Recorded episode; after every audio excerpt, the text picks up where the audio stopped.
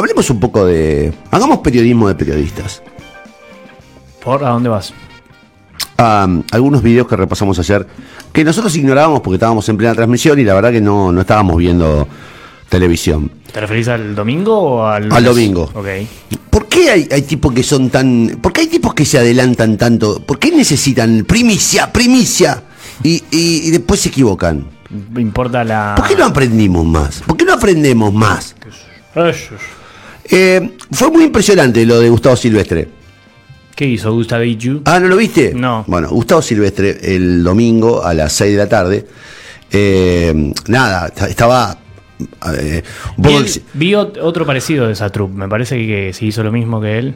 Bueno, escuchá. El de Navarro vi yo. Bueno, ahora vamos a poner a Navarro. Navarro estuvo más moderado en, en el- en la, en ejecución, pero volvió a, cometer el error. ¿Te acordás que Navarro dijo, ganó Scioli? sí, sí, sí. Vos- Scioli es el próximo presidente, ¿te acordás? Bueno, eh, Debería pero chequear sus bocas de urna. lo de Silvestre fue un poco grosero porque por el tono, por el tono además.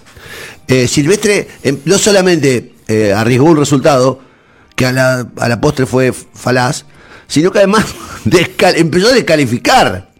Escuchen, escuchen y vean, nosotros no- ahora no estamos monitoreando, pero escuchen y vean a Gustavo Silvestre, si es que ya no lo vieron, eh, y si no vuelvan a verlo, a Gustavo Silvestre el domingo a la noche en, en C5N, celebrando un triunfo que al final, a ver, escúchalo. es un antes y un después. Está muy cercano el recuerdo del neoliberalismo y de los últimos cuatro años en la Argentina. Hoy la mayoría ¿podemos- de los argentinos hemos votado con memoria activa y ese seguramente será el resultado que comenzará a plasmarse esta noche en forma absoluta y totalmente contraria a como lo hubieran deseado los estamentos de poder de la Argentina que no bancan un proceso de inclusión, un proceso de todos y con todos, y que siguen queriendo una élite para que gobierne la Argentina. Eso les quedará para otra oportunidad. La verdad que además ha habido una oposición sin límites en la previa, que no va a tener límites, que no lo ha tenido, acompañado de un periodismo de guerra que hasta ayer nomás estaba aventurando Bueno, Gustavo. que son Ya se fue. Los vamos. números- Gustavo, avísenle a Gustavo. Los de esta noche, la realidad Ah, concreta, Gustavo. sobre todo en algunos territorios. La única Es verdad. temprano. Bueno, ya está, ya está, ya está, Gustavo. ¿Por qué hacemos estas cosas?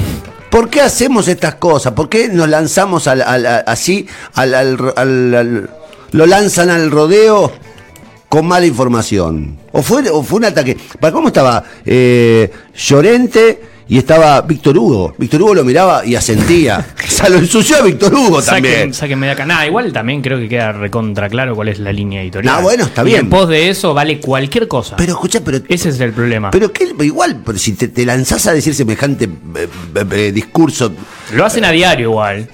Lo hacen a diario con otros temas. está bien, ponele, que esa sea la- la- la- el modo de hacer ellos. Ahora, anunciar lo que no es. Porque era- es como estás, estás anunciando un choque y, y, este y, y no sucedió. O estás anunciando, digo, es peligroso lo que hizo porque después generó confusión. De hecho, había, hay una, una, un raíz de, de Twitter de gente del kirchnerismo que sale a celebrar. eh, ganamos, y, y después empieza a decir, Silvestre, ¿qué dijiste? ¿Por qué no me.? Bueno, el otro. Nos quemaste. Este, eh, a ver, este tipo, yo no, ¿por qué no aprende? Yo a, a este tipo le tengo respeto porque, eh, en cierto modo, eh, a mí me tocó experimentar de alguna manera lo que le pasó a él, que le cierren todas las puertas y se tuvo que empezar a, a- a recomponer desde su propio lugar. Paradójicamente, bueno, o curiosamente, descubrimos ahora que tenemos el mismo dial. ¿En 107.3 serio? es el dial que usa él, el, ¿El de- el, el del de destape en? Buenos Aires. Sí. No, cualquiera. Sí, sí, yo no lo, no lo sabía, me, me resultó llamativo. Me, me- hasta me generó ciertos cosas. Pero de todas maneras, este muchacho Navarro pasó a la posteridad como el tipo que anunció el triunfo de Scioli por sobre Macri. ¿Ustedes se acuerdan? Sí. Apabullante triunfo de Scioli, será el nuevo presidente. Bueno. Y el domingo de nuevo. De nuevo el domingo, Navarro. No, ¿Por qué? ¿Por qué no tiene una productora como Anita Costa que te dice no digas una palabra hasta que no lo tengamos chequeado?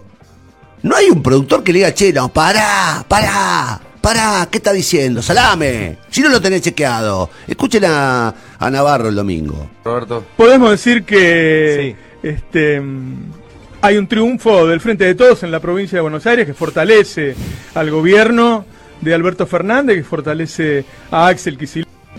Bueno, No. Es casi como gritar un volante, ¿no?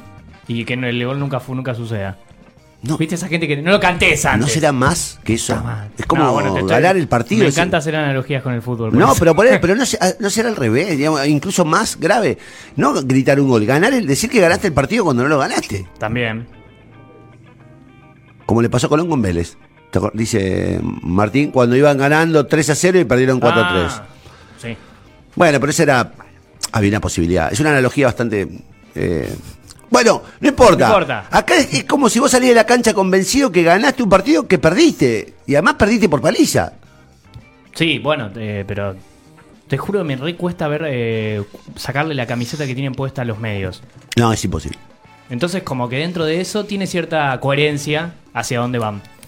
Por más de que lo que hagan sea totalmente bochornoso, pero siguen ahí, firmes. Es como que no tienen dignidad ya. Es como no importa nada. Voy a decir cualquier cosa. Bueno, decilo. Total, es el juego que, que- que juegan de un lado, del otro. Me parece. A mí me parece que es interesante reflexionar sobre cuál es el límite de, la- de lo, de lo parcial. Yo me manifiesto claramente parcial. No tengo en ese sentido ningún. A mí nadie, Claro, y en nadie es- me sorprendería en diciendo, eh, vos sos antipelotista. No, claramente soy antipelotista, pero tengo motivos para hacerlo. Bueno, si, Eh, si te dicen eso, capaz que nunca te escucharon, por eso. Claro, pero el tema es hasta qué punto vas a torcer la realidad. Mm. Parece que eh, salir a, una- a un medio nacional con mucho encendido a a afirmar que sucedió. Uno se queda en el, en el costado gracioso de todo esto. Pero el nivel de confusión que genera y de, y de sospechas que genera después. Pues vos anunciás algo y después termina siendo lo contrario. Sí, es como una dinámica perversa. Es perverso. momento.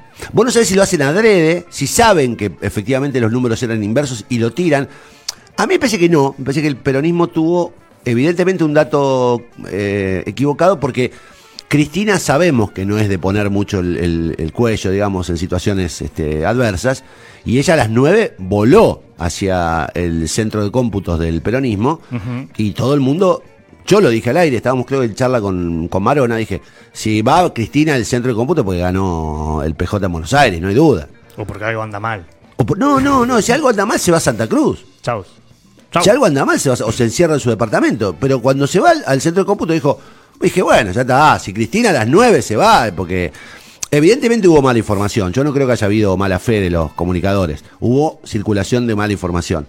Eh, a mí igual me parece que está, está bueno eh, discutir desde la buena fe esto. No es necesario llegar primero a ningún lado. No, no, no, para nada. Llegar primero es como, digamos, salvo en las competencias olímpicas y en los campeonatos. Competencias deportivas. Pues en el resto de la vida llegar primero no tiene demasiada importancia. Yo creo que tampoco está bueno confundir eh, deseo con información. Bueno, Que creo que es un poco lo que pasa. Cada vez que prendes la tele, estás viendo lo que desea la persona que está hablando ahí y no te está informando de mucho. O sea, te está informando lo que él desea informar. ¿Se entiende un poco? sí, ojo, eh, yo creo que los... O su jefe. Porque a veces son solo, Claro, sí, solo sí, sí, portadores de voz de, de otra cosa. Yo creo que los periodistas todos, todos, sin excepción, ¿eh? sin excepción, recortamos la realidad de alguna manera para mirarla de, donde, de donde creemos que hay que mirarla. Pero en el, en el caso puntual de dar una información específica de una jornada electoral, hay números, hay datos, no podés eh, Además, ¿qué te faltar apura? a eso. ¿Qué te apura? ¿Por qué?